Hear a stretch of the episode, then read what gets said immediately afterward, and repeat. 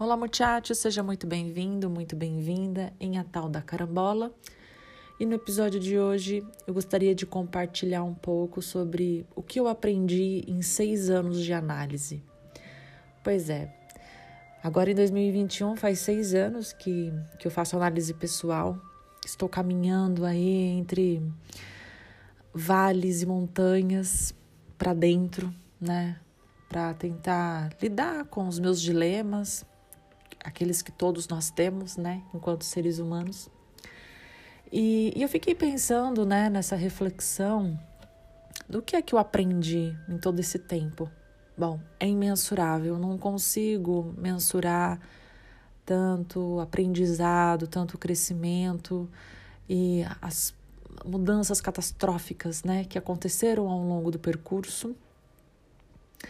E é muito difícil também, assim, explicar uh, como foi todo esse caminho, né? Mas, uh, de toda forma, eu quero fazer uma tentativa de elen elencando, né? Quatro pontos que eu vi, assim, como os grandes aprendizados dessa jornada.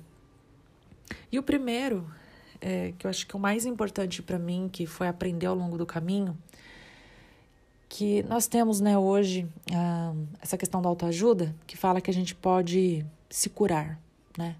E na análise eu aprendi que não é possível se autocurar. A gente se machuca nas relações. E é dentro delas também que a gente tem a oportunidade de se refazer e de recompor a nossa própria história o analista que acompanha a gente no percurso, né, ou os analistas, né, porque nem sempre a gente vai ficar uh, com um analista só durante esse percurso, mas as pessoas que estão ali nessa posição de nos escutar, de nos acolher, é, é essas pessoas que vão nos ajudar a reeditar e ressignificar essas relações conturbadas que nós vivemos, né, tivemos, vivenciamos ao longo da nossa vida. Então, é, a análise ela é uma relação pessoal, sabe? É, é sobre relacionamento. Quando a gente fala sobre análise, a gente fala sobre relacionamento entre duas pessoas dentro daquele setting né, analítico. E, e essa relação entre eu e aquele analista é que vai poder ajudar a, a lidar, a reconstruir, a ressignificar e não sei se eu posso falar curar. Talvez, mas não sei se é nesse âmbito de cura, mas eu acho que é num âmbito de ressignificação. A gente vai lidar com o ser humano e com ele a gente vai poder repensar tudo aquilo que nós vivemos e que nos machucamos, né, é, dentro das outras relações que tivemos ao longo do tempo. Então, eu acho que essa é a, a lição número um e a mais importante que eu tive ao longo desse percurso.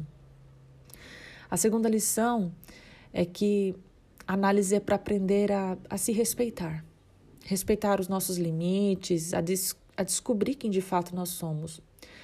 Uh, tem um autor que eu acho muito interessante, que é o Cláudio Castelo Filho, se eu não estou enganada na, na ordem do nome, mas ele fala sobre essa psicanálise do vir a ser, né? que, se eu não estou muito enganada, tem uma, uma ramificação muito grande de Bion, né? que também foi um, um dos grandes nomes da psicanálise. E quando ele fala sobre essa psicanálise do vir a ser, eu acho muito interessante, porque é como se a gente passasse a vida toda sendo aquilo que os outros querem que a gente seja, sabe? Às vezes o nosso pai, a nossa mãe, a nossa família, os amigos, os companheiros de jornada, eles depositam na gente desejos, mas que são deles. E às vezes a gente quer ser amado, né? Claro, a gente quer ser reconhecido e a gente acaba abrindo mão da gente para poder encontrar um lugar diante dessas pessoas. Então, nessa análise, a gente vai desconstruindo essa imagem, sabe? Essas ideias, e a gente vai tentando encontrar de fato é, quem é a gente, de, sabe, no, no cerne. Se bem que eu acho que descobrir mesmo lá no cerne, bem no fundinho, eu acho que não dá. É um, eu acho que é um caminho muito grande, né? Um, uma longa jornada, uma longa história, assim, de percurso. mas eu acredito que dá para a gente se aproximar de alguma forma. Talvez tateando, né? Tocando assim meio que de longe, como se fosse um véu.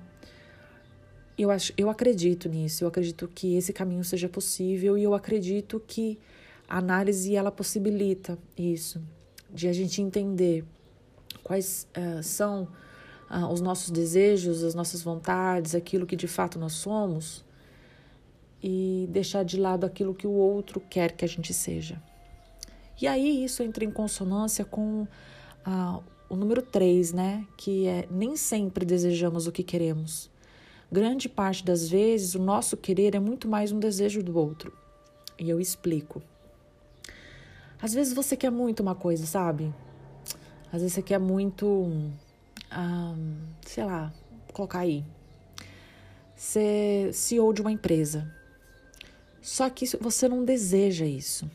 Você quer isso por N situações, por N configurações da vida, que às vezes você precisa mostrar para o outro alguma coisa, que você, sei lá, é inteligente, que você tem poder, que você não é um, sabe, o, o, mosquito do cocô do, do cavalo do bandido, uma coisa mais ou menos assim.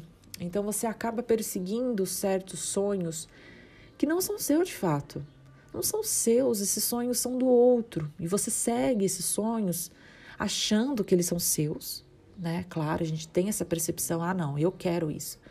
Mas no fundo, uh, não, é o outro que quer.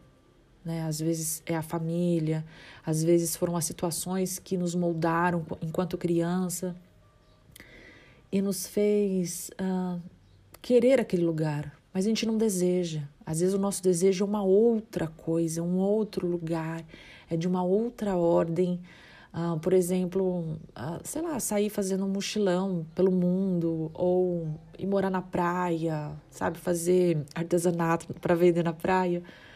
Às vezes esse é o nosso desejo, mas bancar esse desejo, às vezes é muito difícil, para algumas pessoas é muito complicado, mas é o caminho da psicanálise proporciona a gente pelo menos ver, olha, isso daqui é o que eu, que eu desejo de fato. Isso daqui não, isso aqui eu, não, eu quero, mas eu não desejo. Então, será que eu quero bancar o meu desejo? Não. Aí, bom, enfim, aí cada um é cada um. E, por último, é, eu ouvi do, do Figueiredo também, que é um grande psicanalista brasileiro, que ele fala que criatividade é sinal de saúde mental. E eu acredito que a criatividade foi para mim um dos grandes uh, aprendizados dentro da, dessa jornada de análise. A criatividade, eu, eu, não, me, eu não me considerava assim uma pessoa muito criativa, uh, realmente, mas eu acho que eu fui aprendendo com com a minha analista, me fui podendo né, tocar em, em áreas mais, uh, mais rudimentares, eu acho que, que da, da, minha personalidade. E eu acho que a gente foi podendo construir um, um caminho muito legal, muito bacana, que desembocou numa grande criatividade para qualquer coisa, sabe? E eu acho que não é só uma criatividade que se vende, sabe? Que hoje é você tem que ser criativo para vender alguma coisa, né? Não, eu não penso por esse lado. Eu penso muito mais numa criatividade para conseguir. Eu tenho brócolis e couve-flor na minha geladeira. O que eu consigo fazer com isso? Ah, será que eu preciso só comer ele cozido? Será que dá para fazer uma farofa? Será que dá para colocar no meio do macarrão? Será que dá para fazer um molho de castanha? Então essa criatividade, é, ela, acho que ela aflorou junto quando eu descobri uma intolerância à lactose muito assim, muito severa, né? Que estava me machucando demais, machucando muito meu corpo. Estava passando muito mal com isso.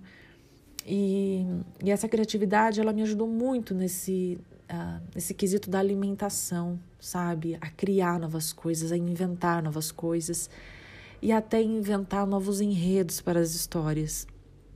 Então, às vezes, as, né, algumas pessoas falam comigo e eu fico imaginando, assim, novos enredos para elas, né? Para mim isso foi um, um, grande aprendizado, foi assim, acho que uma grande conquista ao longo desse processo. E é uma das coisas que eu tenho muito apreço, né? É, eu acho que a criatividade Eu acho assim que a natureza, a mãe natureza, ela é criativa por si só. Então, a terra ela cria, né? Você coloca uma semente ali, ela germina. Às vezes você só tem terra, né? Daqui a pouco você vê uma grama, você vê às vezes uma minhoquinha. Então, a, eu vejo o potencial da terra em criar. E como eu entendo que nós, né, seres humanos, somos parte dessa terra, né? Porque nós não, para mim, nós não viemos de nenhum espaço, nós ah, viemos da terra, nascemos aqui e aqui ficaremos faz parte da nossa condição essa criatividade e criar ah, em todos os sentidos e até para conseguir lidar com as dores e sofrimentos que vão passando pela vida ao longo do tempo.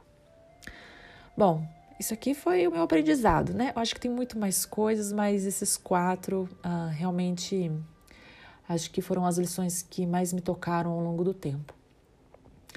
Não sei se fez sentido para você ou se você quiser compartilhar comigo a sua própria experiência de análise, uh, fico ouvidos. Estou aberta a ouvir. Bom, por hoje é só. Agradeço a sua companhia e hasta la vista, baby.